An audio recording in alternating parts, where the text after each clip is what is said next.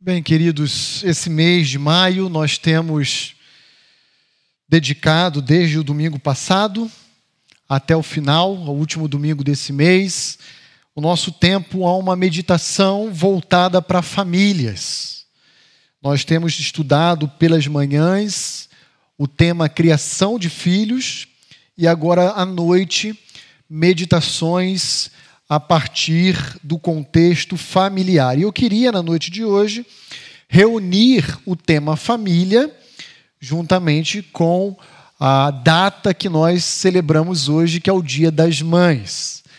E nesse sentido, eu gostaria de propor que meditemos hoje a respeito do valor da oração de uma mulher piedosa, a importância, o lugar da oração de uma mulher sábia, temente a Deus, de uma mãe genuinamente piedosa.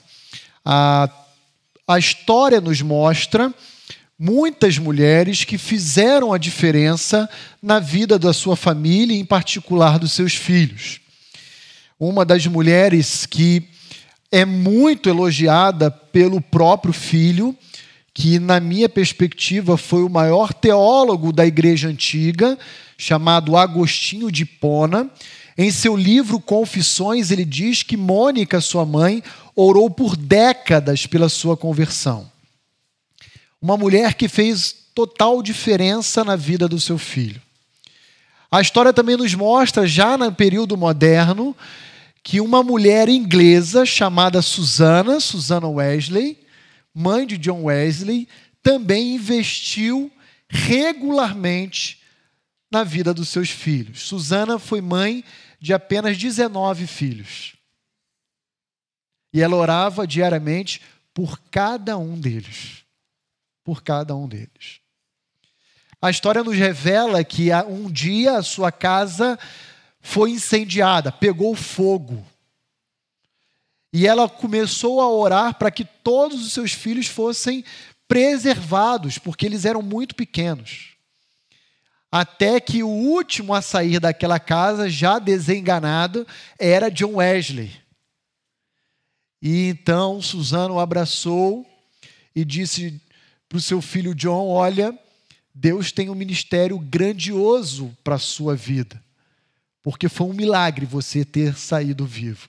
E de fato a história revela que algum tempo depois ele foi o promotor do grande avivamento europeu e o pai daquela igreja que nós conhecemos como sendo o metodismo. John Wesley, na sua biografia, diz que ele nunca aprendeu tanto sobre o cristianismo quanto ele aprendeu com a sua mãe. Ele disse que nenhum teólogo da Inglaterra conseguiu ensinar mais a ele do que Susano Wesley. E nós poderíamos olhar exemplos de cristãos aqui da América. Por exemplo, Abraham Lincoln, um grande estadista norte-americano, 16 presidente dos Estados Unidos, ah, declarou faz, frases que se eternizaram, né? Ah, uma das frases muito conhecidas dele é que nenhum homem que tem a sua mãe orando por ele é um homem pobre. Olha que interessante. Mas talvez você conheça uma outra frase célebre dele: As mãos que embalam o berço governam o mundo. Já ouviram essa frase? Ou seja, quem são as donas dessas mães que embalam o berço? As mães. E como elas governam o mundo? Através dos seus filhos, do seu ministério. Na noite de hoje eu não quero olhar para nenhum desses personagens. Eu quero olhar para uma mulher virtuosa, uma mulher, uma mulher piedosa. E eu convido você a abrir comigo a sua Bíblia no primeiro livro de Samuel e nós iremos ler todo o capítulo 1. E eu me refiro então a Ana. Ana, esposa de Eucana. É um texto um pouco extenso, é verdade, mas eu quero ler ele por inteiro e destacar aqui com os irmãos algumas lições preciosas que essa mulher tem a nos ensinar. Tá bom? Então acompanhe comigo, faço uso da versão revista e atualizada, e eu vou ler o capítulo 1 de 1 Samuel 1. Houve um homem de Ramataim Zofim, da região montanhosa de Efraim, cujo nome era Eucana, filho de Jeroão, filho de Eliú, filho de Tou, filho de Zuf e Efraimita. Tinha ele duas mulheres. Uma se chamava Ana e a outra Penina. Penina tinha filhos, Ana, porém, não os tinha. Este homem subiu da sua, subia da sua cidade de ano em ano a adorar e a sacrificar ao Senhor dos Exércitos em Siló. Estavam ali os dois filhos de Eli, Rófine e Finéias, como sacerdotes do Senhor. No dia em que Eucana oferecia o seu sacrifício, dava ele porções deste a Penina, sua mulher, e a todos os seus filhos e filhas. A Ana, porém, dava porção dupla, porque ele amava, ainda mesmo que o Senhor a houvesse deixado estéril. A sua rival a provocava excessivamente para irritar, porquanto o Senhor lhe havia cerrado a madre. E assim o fazia ele de ano em ano, e todas as vezes que Ana subia à casa do Senhor, a outra a irritava, pelo que chorava e não comia. Então Eucana, seu marido, lhe disse: Ana, por que choras? E por que não comes? E por que estás de coração triste? Não te sou eu melhor do que dez filhos? Após terem comido e bebido em Siló, estando Eli, o sacerdote, assentado numa cadeira, junto a um pilar do templo, levantou-se Ana e, com amargura de alma, orou ao Senhor e chorou abundantemente. E fez um voto dizendo: Senhor dos exércitos, se benignamente atentares para a aflição da tua serva, e de mim te lembrares, e da tua serva te não esqueceres, e lhe deres um filho varão, ao Senhor o darei por todos os dias da sua vida, e sobre a sua cabeça não passará navalha. Demorando-se ela no orar perante o Senhor, passou Eli, a observar-lhe o movimento dos lábios, porquanto Ana só no coração falava. Seus lábios se moviam, porém não se lhe ouvia nenhuma voz. Por isso Eli a teve por embriagada e lhe disse: Até quando estarás tu embriagada? Aparta de ti esse vinho. Porém Ana respondeu: Não, senhor meu. Eu sou mulher atribulada de espírito. Não bebi nem vinho, nem bebida forte, porém eu venho derramando a minha alma perante o Senhor. Não tenhas, pois, a tua serva por filha de Belial, porque pelo excesso da minha ansiedade e da minha aflição é que eu tenho falado até agora. Então lhe respondeu Eli: Vai-te em paz, e o Deus de Israel conceda a petição que lhe fizeste. E disse ela: Ache a tua serva mercê diante de ti. Assim a mulher se foi seu caminho e comeu, e o seu semblante já não era triste. Levantaram-se de madrugada e adoraram perante o Senhor e voltaram. E chegaram à sua casa Ramá. Eucana coabitou com Ana, sua mulher, e lembrando-se dela o Senhor, ela concebeu e, passado o devido tempo, teve um filho, a que chamou Samuel, pois disse: Do Senhor o pedi. Subiu Eucana, seu marido, com toda a sua casa, a oferecer ao Senhor o sacrifício anual e a cumprir o seu voto. Ana, porém, não subiu e disse a seu marido: Quando for o menino desmamado, levá-lo-ei para ser apresentado perante o Senhor e para lá ficar para sempre. Respondeu-lhe Eucana, seu marido: Faze o que melhor te agrade, fica até que o desmames, tão somente confirme o Senhor a sua palavra. Assim ficou a mulher e criou o filho ao peito, até que o desmamou.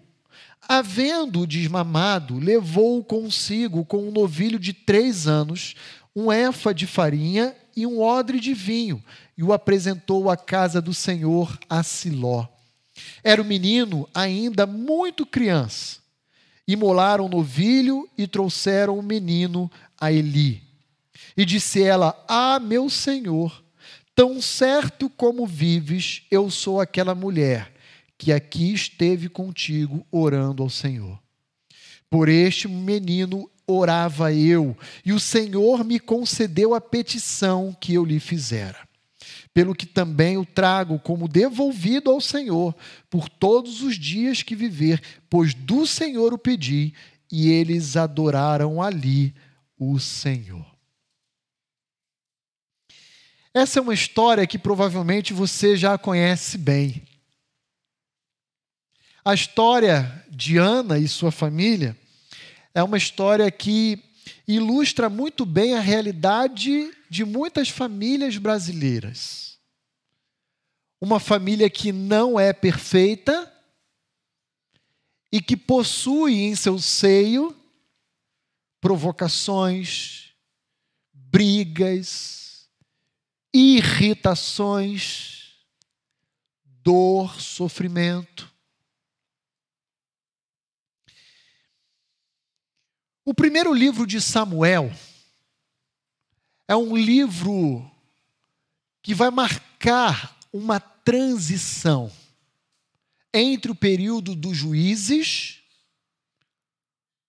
e o período da monarquia de Israel, que começa com Saul, passa por Davi, atinge Salomão de forma unida, até que o filho de Salomão divide o reinado. O período de juízes, ele é essencialmente importante para nós compreendermos a abertura do livro de Samuel. É um período em que a nação de Israel, que havia adentrado Canaã, a terra prometida, literalmente abandonou a lei de Deus e começou a viver um círculo de falhas, uma espiral decadente, onde só ia degringolando para o abismo. Porque há um refrão no período dos juízes: cada um fazia o que era reto aos seus próprios olhos. E não o que era reto aos olhos de Deus. Cada um achava-se autossuficiente. O período de juízes era um período de trevas, de obscuridade espiritual para a nação de Israel, que havia decidido abandonar a lei de Deus. E por que, que isso tudo é importante? Tudo isso é importante porque o livro começa apresentando o reflexo desse período de trevas em uma família. Uma família que já foge do padrão de Deus, que é a monogamia uma família polígama. Eucana era fruto ou resultado da sua época. Só para que os irmãos tenham uma noção, há um achado arqueológico datado do século XVIII a.C., chamado Código de Hammurabi. Hammurabi foi um grande imperador da Babilônia, ah, que reinou ali sobre a região da Mesopotâmia, e esse código de Hammurabi é um códice legal. Ele tem uma lista de regras que eram vigentes ali no, na região da Mesopotâmia. Uma das regras do código de Hammurabi prescrevia que se um casal não pudesse ter filhos, o marido poderia se relacionar com uma segunda esposa, para que ele então pudesse ter descendente que eternizasse a memória do seu nome. É nesse contexto de povos antigos do Oriente Próximo, que influenciavam diretamente a nação de Israel, que a família de Ana se encontra. Ana absorveu, não Ana, na verdade Eucana, o espírito da sua época Eles decidiram, como toda a nação de Israel, deixar de lado o que Deus prescreveu para viver aquilo que a cultura dos povos antigos vizinhos praticava. E queridos irmãos, quando o homem sai do propósito de Deus, só vai se dar mal. Não tem um casamento polígamo na Bíblia que foi bem sucedido. É só desgraça. E isso começa antes de Eucana. Isso já começou em Abraão, que tinha por esposa Sara e depois foi coabitar com Agar. E isso passou para a descendência futura de Eucana, lá com Davi, com Salomão e com tantos outros personagens. E nenhum desses casamentos foram bem-sucedidos aos olhos de Deus, porque já começaram errados e tiveram um preço altíssimo a ser pago por cada um deles. Mas eu queria chamar a sua atenção para algumas passagens desse texto que é bem extenso e que tem muitas outras lições preciosas a serem compartilhadas, mas que o tempo só nos permite destacar algumas. E eu queria chamar a sua atenção para os versos 4 e 5 do primeiro capítulo do primeiro livro de Samuel. Olhe comigo a sensibilidade, a preocupação, o cuidado de Eucana com a sua casa, com as suas esposas e com os seus filhos. Olha lá. No dia em que Eucana oferecia o seu sacrifício, dava ele porções deste a Penina, sua mulher, e a todos os seus filhos e filhas. A Ana, porém, dava porção dupla, porque ele a amava. O autor do livro de Samuel não nos descreve qual tipo de celebração ou festividade Eucana ia em direção a Siló celebrar ou comemorar. Não sabemos se tinha a ver com a Páscoa, não sabemos se tinha a ver, por exemplo, com o Yom Kippur, o dia da expiação. Não sabemos se tinha a ver com aquelas festas descritas em Êxodo, como a festa de cega, festa da colheita, tantas outras celebrações anuais que aconteciam dentro do contexto de Israel. Mas o fato é que o texto diz que anualmente Eucano e sua família iam a Siló. Não há que se falar em templo, o templo só vai ser levantado por Salomão. A gente está falando aqui do tabernáculo móvel, erigido por Moisés e o povo lá atrás, que estava ah, localizado em Siló. E todas as vezes que Eucana subia com a sua família para adorar a Deus em Siló, o que, que Eucana fazia? Ele sacrificava e dividia a sua oferta, o seu sacrifício, entre toda a sua casa. Ele dava uma porção para Penina, dava uma porção para os filhos, outra porção para as filhas, e uma porção dobrada a Ana, porque ele a amava. Veja o cuidado desse marido com essa esposa. Olha comigo o versículo 8. Então Eucana, seu marido, lhe disse: Ana, por que choras, Ana? Por que não comes, Ana? Por que o teu coração está tão triste, Ana? Por acaso eu não sou melhor para você do que dez filhos? Olha esse marido pastoreando e cuidando do coração da sua esposa. Eu vou tomar uma liberdade aqui para ah, devagar a respeito do que talvez aquele marido conversava com a Ana. Ana, você é uma mulher jovem, inteligente, saudável. Você está vivendo uma depressão profunda, Ana. Se Eucana vivesse nossos dias, certamente essa seria a terminologia a ser aplicada sobre a Ana. Uma depressão profunda. Olha no espelho, você é tão bonita, minha esposa. Eu te amo. E, e, numa leitura talvez rápida, superficial, você talvez seja até levado a pensar que Eucana foi, em certo ponto, ah, altivo, arrogante, por causa da parte final do verso 8. Por acaso eu não sou melhor do que dez filhos a ti? Olha aí, pastor, que homem exibido. Olha como ele é orgulhoso, está se achando o último biscoito do pacote. Não é bolacha, não, é biscoito, tá, gente? Mas não, queridos, olha o contexto. Parece que o Cana está preocupado com o coração da sua esposa. E ele está dizendo: não chore, amor. Porque seu semblante está caído, entristecido. Você é uma mulher linda. Você não deve viver a sua vida nesses moldes. E, e, parafraseando essa parte final do verso, que talvez Eucana, que advogando em causa de Eucana, talvez tentou dizer é: olha, nem dez filhos irão conseguir oferecer a você o que eu tenho me esforçado em te ofertar. Querida, amor, sai dessa. Eu estou aqui do seu lado.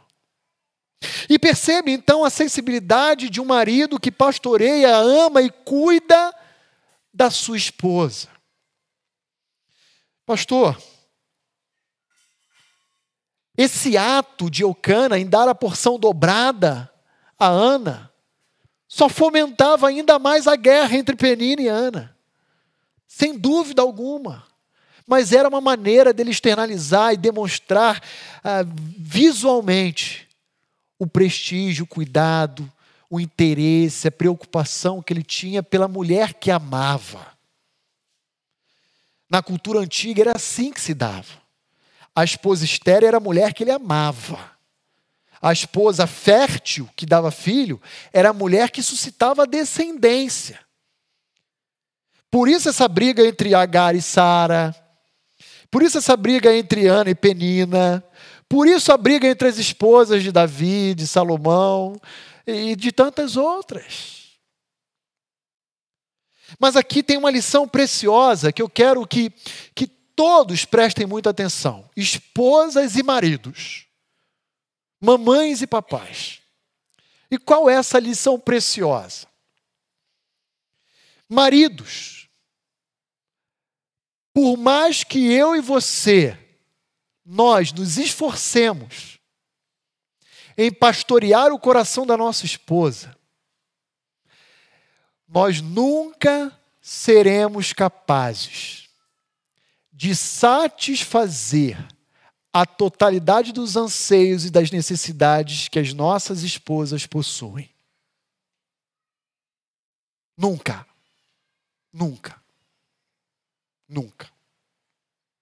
Portanto, se você é uma esposa e está me ouvindo hoje, entenda que por mais que o seu marido se esforce, você deve buscar a plena satisfação do que você precisa em Deus e não no seu cônjuge. Não no seu cônjuge. Ana nos, nos dá esse exemplo, essa lição. Quer ver um negócio? Olha comigo o capítulo 2, versículos 1 e 2. Olha lá comigo capítulo 2, versos 1 e 2. Então orou Ana e disse: O meu coração se regozija, se alegra no Senhor. A minha força está exaltada no Senhor. A minha boca se ri dos meus inimigos. Quem será que era o inimigo de Ana? Penina. Ela está falando agora, nos meus lábios tem sorriso daquela mulher cebolenta lá. Aquela mulher que é ardida. Né? Porquanto eu me alegro na tua salvação, Deus, não há santo como o Senhor porque não há outro além de ti, e rocha não há nenhuma como o nosso Deus. Queridos, perceba que Ana se alegra em Deus e não em Samuel. Aqui no capítulo 2, ela já deu a luz a Samuel. Ana se alegra em Deus. Por mais anseio, desejo que Ana tinha de ser mãe, a sua satisfação residia em Deus, em Deus.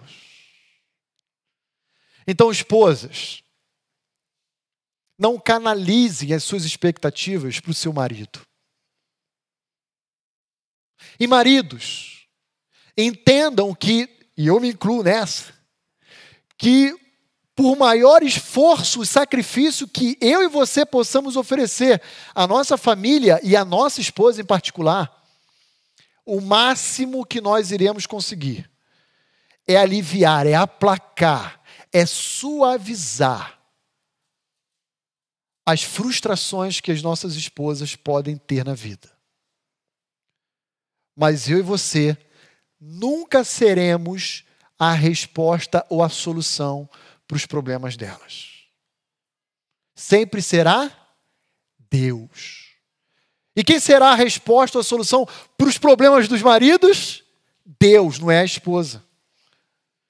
E às vezes, quando a gente conversa com alguns jovens, eles falam: Não, pastor, quando eu casar, grande ilusão. Grande ilusão. Serão dois pecadores vivendo debaixo do mesmo teto. E eu costumo dizer que casamento não muda ninguém. Casamento só revela quem as pessoas realmente são. Prestem muita atenção nisso. Muita atenção nisso. E aqui então nós vemos o marido tentando amar, cuidar, pastorear a sua esposa, mas Ana dizendo: Querido, muito obrigado por todo o carinho e cuidado, mas só Deus é capaz de suprir aquilo que eu tanto almejo. Eu sei disso. Eu sei disso. Por mais que você deseje, você não será capaz. Certamente Ana tinha em mente o histórico dos poderosos feitos de Deus sobre o povo de Israel. Lembra de Sara? Já em idade avançada e estéril. Deu à luz a Isaac, filho da promessa. Isaac, Isaac casa com Rebeca. Outra mulher, estéreo. Deus vai lá e dá fertilidade a Rebeca. E Rebeca tem gêmeos, Esaú e Jacó. Jacó vai casa com Lia, casa com Raquel. Raquel podia ter filhos? Não. Deus vai lá e dá fertilidade. E Ana tá, Senhor, eu tô aqui em Siló, derramando o meu coração para pedir que o Senhor me abençoe como o Senhor abençoou outras mulheres na história. Eu não, isso não é ineditismo. Eu não seria a primeira e não seria a última, Senhor. Por favor, supre esse meu desejo. Avance comigo um pouquinho mais e olhe agora comigo os versículos 10 e 11 de 1 Samuel, capítulo 1. Versos 10 e 11 de 1 Samuel, capítulo 1. E olhe agora o exemplo de uma mulher piedosa, de uma mulher temente a Deus, o que ela faz quando ela está em angústia. Para onde ela corre? Onde ela vai se esconder? Olha lá comigo. Levantou-se Ana e, com amargura de alma, orou ao Senhor e chorou abundantemente e fez um voto dizendo: Senhor dos exércitos, se benignamente atentares para a aflição da tua serva, e de mim te lembrares, e da tua serva te não esqueceres, e lhes deres um filho varão, ao Senhor o darei por todos os dias da sua vida, e sobre a sua cabeça não passará navalha alguma. Uma, uma esposa piedosa recorre a Deus em oração em seus momentos de angústia. Ana nos ensina essa verdade. Mamães, haverá momento, momentos no plural, inclusive, ao longo da criação dos seus filhos, em que vocês estarão desesperadas, angustiadas. E como vocês devem proceder? Recorram a Deus em oração. Olha só, olha, olha que interessante. Ah, o voto de Ana, no verso 11, começa com uma expressão. Uma expressão chamada Senhor dos Exércitos. Sabe quando essa expressão era utilizada pelos autores bíblicos? Apenas em contextos de guerras, apenas em empreendimentos militares. Israel vai lutar contra os Amalequitas, Senhor dos Exércitos. Israel vai enfrentar os filisteus, Senhor dos Exércitos. Agora, Ana se apropria dessa expressão militar para dizer: Senhor dos Exércitos, Deus luta a minha batalha. Senhor, luta e trava a minha guerra. Senhor, ser o comandante do meu exército. E qual é o retrato da alma de Ana? Olha lá, versículo 10. Amargura de alma, choro abundante, chorava rios de lágrimas. Aqui uma hipérbole, né? um exagero. Olha comigo o versículo, ah, por exemplo, 15. Porém, Ana respondeu: não, Senhor meu, em resposta a Eli, o sacerdote de Siló. Não, Senhor meu, eu sou mulher atribulada de espírito. Olha o retrato, o raio-x da alma de Ana. Eu sou uma mulher atribulada de espírito, não bebi nem vinho, nem bebida forte, porém eu venho derramando a minha alma perante o Senhor ou ela recorrendo a Deus em oração, dizendo: Eu estou rasgando meu coração, eu estou me derramando diante do Senhor. Senhor dos exércitos, luta a minha batalha. Não, não tenhas, pois, verso 16, a tua serva por filha de Belial. E aqui há um ensino teológico profundo, porque o que a Ana está dizendo aqui é que aqueles vadios, me desculpe a palavra, e aqueles que se embebedavam eram considerados como filhos de Belial. E ela está dizendo: não me tome como eles são, porque pelo excesso da minha ansiedade e da minha aflição é que tenho falado até agora. Olha o retrato da alma dessa mulher. Um retrato extremamente terrível. Amargura, lágrimas, ansiedade. Ela estaria hoje rotulada como transtorno de ansiedade, síndrome de pânico, depressão, um conjunto que burnout, uma série de, de padrões. E aí ela então decide recorrer a Deus e dizer: Senhor, só tu, Senhor, é capaz de suprir aquilo que eu não possuo. Senhor, eu estou aqui me derramando diante da tua presença. Ouve a oração da tua serva. Agora, repare que não há registro algum na oração de Ana, no diálogo dela com Eli, no diálogo com Eucana, de alguma espécie de rivalidade, de competição, de concorrência com, com Penina. Há no coração de Penina, não no de Ana. Ana não quer ser mãe para jogar na cara de Penina. Ana não quer ser mãe para se impor sobre Penina. Ana quer ser mãe para consagrar Samuel a Deus. É uma oração motivada por circunstâncias legítimas, sim ou não? Senhor, tudo que eu te peço é para ser mãe para que eu possa dedicar o meu filho ao Senhor dos Exércitos, para que ele viva a vida dele servindo ao Senhor. Tudo que eu estou te pedindo é isso, Senhor. É isso. Eu quero ter um filho que sirva ao Senhor. E Ana então estabelece, inclusive, um padrão de outros juízes que antecederam Samuel.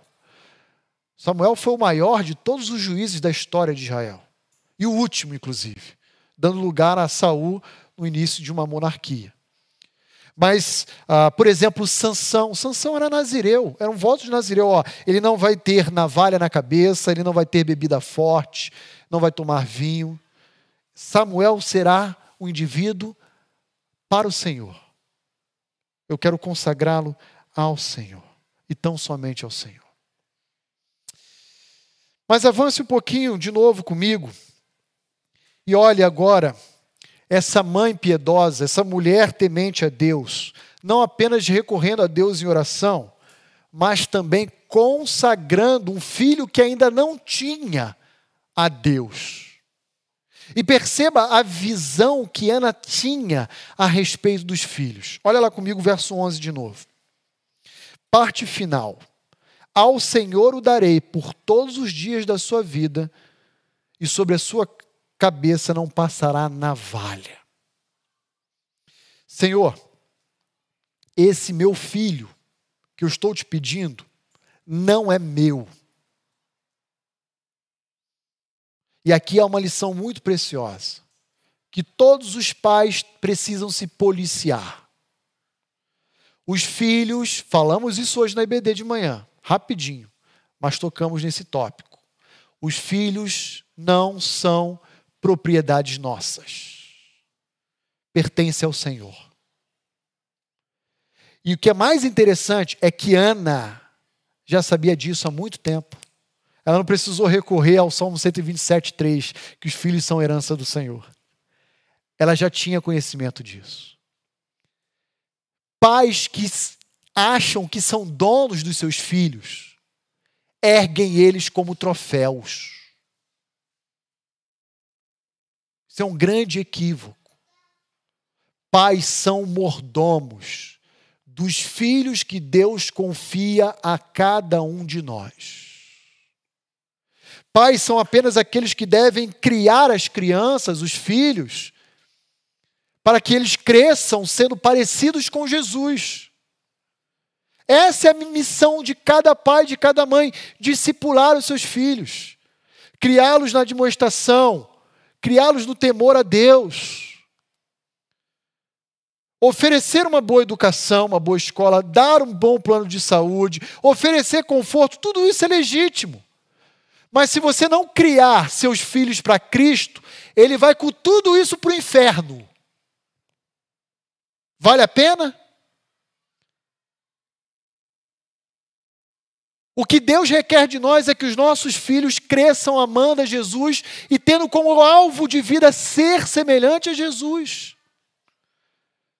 Por isso, o tema do nosso mês é famílias centradas em Cristo.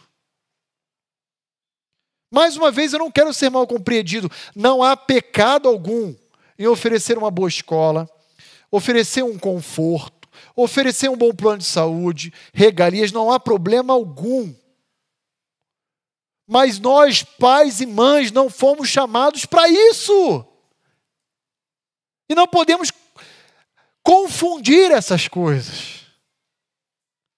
Porque se falharmos na nossa missão que Deus nos confiou, falhamos em tudo. Em tudo. Irmãos, perceba como Ana tinha uma visão da soberania de Deus em sua vida. Olha comigo o capítulo 2, versículo 6 a 8. O Senhor é aquele que tira a vida e a dá. O Senhor é aquele que faz descer a sepultura e faz subir. O Senhor empobrece e enriquece. Abaixa e também exalta. Levanta o pobre do pó e desde o monturo, monturo é lixão, exalta o necessitado, para o fazer assentar entre os príncipes, para o fazer herdar o trono de glória, porque do Senhor são as colunas da terra, e assentou sobre elas o mundo. Olha a visão que Ana tem revelada na sua oração com Deus. Agora, veja, é muito fácil perceber isso quando aquilo que a gente tem dá certo. Só que deixa eu falar uma coisa para os irmãos. Antes de Ana saber se Deus daria ou não o filho, ela tinha conhecimento que era o próprio Deus que havia deixado ela estéril. Que era o próprio Deus que havia lhe cerrado a madre. Está lá no capítulo 1, olha lá o versículo 5 e 6. A Ana, porém, dava porção dupla porque ele amava, ainda mesmo que o Senhor a houvesse deixado estéril. Ela sabia que tinha sido Deus. A sua rival Penina provocava excessivamente para irritar, porquanto o Senhor lhe havia cerrado a madre. Eu fico imaginando o tipo de zombaria e deboche de Penina para com Ana. Aquela coisa assim: você não serve a Deus? Aí, ó, o Deus que você serve. Olha o que, que ele fez com você. Te deixou estéreo. E Ana, sabendo disso, recorreu a Deus em oração, dizendo: Senhor, Tu és aquele que pode todas as coisas. O Senhor é o Senhor dos exércitos. Ninguém permanece em pé diante da tua presença. O Senhor é aquele que dá a vida. O Senhor é aquele que toma a vida. O Senhor é aquele que exalta, mas o Senhor também é aquele que empobrece. Gente, que visão da soberania de Deus equilibrada. Diferentemente ah, do mundo evangélico dos nossos dias, que acha que Deus é só amor, e que Deus só abençoa, e que Deus só dá prosperidade, Ana fala: o Senhor também é aquele que empobrece. O Senhor é aquele que manda doença a nós. O Senhor é aquele que leva o homem ao monturo, ao lixão. Tudo, tudo pertence ao Senhor. Isso é soberania. E então ela diz com todas as letras: o Senhor é soberano. Agora, irmãos, ela dá luz a Samuel, e o nome Shemuel significa do Senhor eu o pedi. Deus ouviu a minha oração, a minha súplica. E o que eu quero chamar a sua atenção é que Deus não apenas ouviu essa oração por Samuel.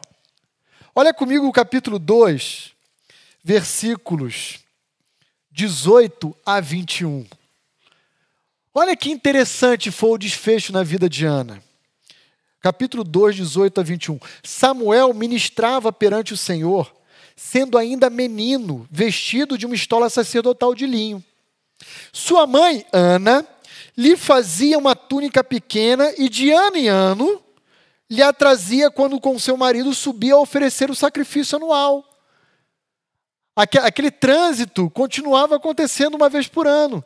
E aí Ana ia ao templo, ao, perdão, ao tabernáculo e via Samuel crescendo, né? E dava ali uma túnica anual para ele trocando. Verso 20: Eli abençoava a Eucana e a sua mulher e dizia: o Senhor te dê filhos desta mulher em lugar do filho que devolveu ao Senhor. E voltavam para sua casa. Verso 21. Abençoou, pois, o Senhor a Ana, e ela concebeu e teve três filhos e duas filhas. Aquela mulher estéreo teve mais cinco crianças. Mais cinco crianças. E sabe qual a lição preciosa que a gente aprende? Mais uma de tantas é que Deus não apenas ouve as nossas orações, mas Deus as responde muitas vezes além do que nós pensamos ou imaginamos. Nós temos uma visão míope da história que Deus quer escrever nas nossas vidas. Mas Deus é soberano. E Deus não apenas supriu Ana com Samuel, como lhe deu ainda mais cinco crianças, três meninos e duas filhas. querida Igreja Batista Vida Nova. Escreva isso em seus corações. Deus ouve a oração dos justos e responde graciosamente a cada uma delas. É verdade que nem sempre Deus responde sim aos nossos pedidos. Mas creia que até o não de Deus é o melhor para as nossas vidas. Até o não de Deus é o melhor para as nossas vidas. Sendo assim, quero concluir o nosso tempo fazendo três considerações finais a respeito do que nós meditamos aqui hoje. Primeira consideração voltada para os maridos. Então, maridos, apertem o cinto aí. Tá bom? Maridos, como temos a semelhança de Eucana, demonstrado nosso zelo, nosso amor e o nosso cuidado pelos anseios não correspondidos das nossas esposas? Será que temos pastoreado o coração delas? Será que em momentos de angústia, de insegurança, ou como Ana, extremamente ansiosa, nós temos sido alguma espécie de fortaleza e refúgio para as nossas esposas? Será que nós temos verbalizado como Eucana o fez a Ana, o valor e a importância das nossas esposas em nossas vidas? Maridos, que tipo de manifestação sacrificial você tem empreendido em favor delas? Não responda para mim. Responda para o Senhor para Deus. É você e Deus. Esposas, apertem o cinto agora vocês. Como você, esposa, tem reagido diante de momentos de adversidades ou expectativas não correspondidas? Frustração Será que você tem agido à semelhança de Ana, derramando o seu coração perante Deus? Ou você tem murmurado? Ou seu semblante está abatido e você desanimada? Será que a sua experiência tem levado aqueles que estão ao seu redor, por exemplo, filhos, a pensar que Deus é injusto com a sua mãe? Presta atenção nisso. O seu exemplo, a sua reação diante das adversidades, falarão à sua família, à sua casa, aos seus filhos, como Deus é e como Deus age. Às vezes, esposas, no primeiro momento pode parecer injusto que uma mulher perversa como Penina seja fértil, enquanto uma mulher piedosa como Ana seja estéril. Mas o mesmo Deus que lhe cerrou a madre é o Deus que encheu a aljava de Ana, com seis filhos. Samuel, mais três meninos e duas meninas, com seis filhos. Deus é soberano na história das nossas vidas. Confie nele. Ele é plenamente sábio. Ele é infinitamente bondoso. E ele sabe o que é melhor para nós. Confie nele. Terceira e última consideração para as mães. Mães, vocês têm dedicado seus filhos ao Senhor. Como Ana o consagrou, ou vocês têm dedicado seus filhos ao altar da sua própria personalidade, da sua própria pessoa, como se dono fosse deles. Você crê que Deus ouve as nossas orações e as responde? Você tem levado essa verdade ao seio do seu lar para que os seus filhos cresçam aprendendo também sobre ela? Eu confesso para os irmãos que eu não sei o que era pior para Ana. Se era continuar estéreo, vivendo debaixo da provocação de Penina, ou se era se tornando mãe e entregando seu filho, jamais convivendo com ele. Já parou para pensar nisso? Já parou para pensar nisso? E deixa eu falar uma coisa para os irmãos: Ana teria todos os motivos do mundo para depois de Samuel ter nascido dizer: "Ah, eu não vou ao Senhor consagrar Samuel e dedicar ele lá no tabernáculo não". Sabe por quê? Porque Rófines, Finéias, filhos de Eli, eram filhos de Belial. Eram homens perversos. Eli era um sacerdote corrupto negligente, conivente com o mal que seus filhos praticavam. Pergunta a você se você fosse mãe, isso não passaria no seu, no seu coração, na sua cabeça? Mas Ana falou: o filho não é meu, ele é do Senhor. O que vai ser dali para frente é com Deus, é Deus com ele. Ele é do Senhor. Mães, e eu encerro por aqui. Vocês têm consagrado seus filhos a Deus. Vamos orar. Baixe comigo sua cabeça.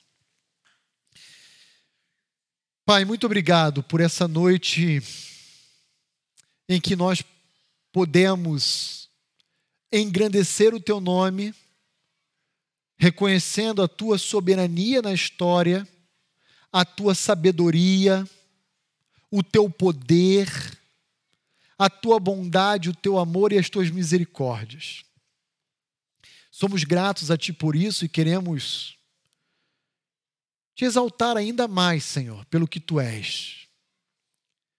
Mas ao mesmo tempo queremos suplicar pela vida das nossas famílias, pelos maridos, pelas esposas, pelas mães, pelos filhos, para que o Senhor, ó Deus, traga paz onde há guerra Traga perdão onde há traição, desconfiança. Traga amor onde existe o ódio. Traga paz, Senhor, onde o conflito se encontra instaurado. E que todos os lares do teu povo, da família da fé, sejam lares que promovam a tua glória em seu seio. Senhor, obrigado por aprendermos na noite de hoje o valor da oração de uma mãe que intercede pela sua casa, pela sua família, pelos seus filhos. Obrigado a Deus por ser esse Deus pessoal que não apenas ouve as nossas orações, mas, sobretudo, responde a cada uma delas em amor, em graça e em sabedoria. Nós te exaltamos em Cristo Jesus. Amém.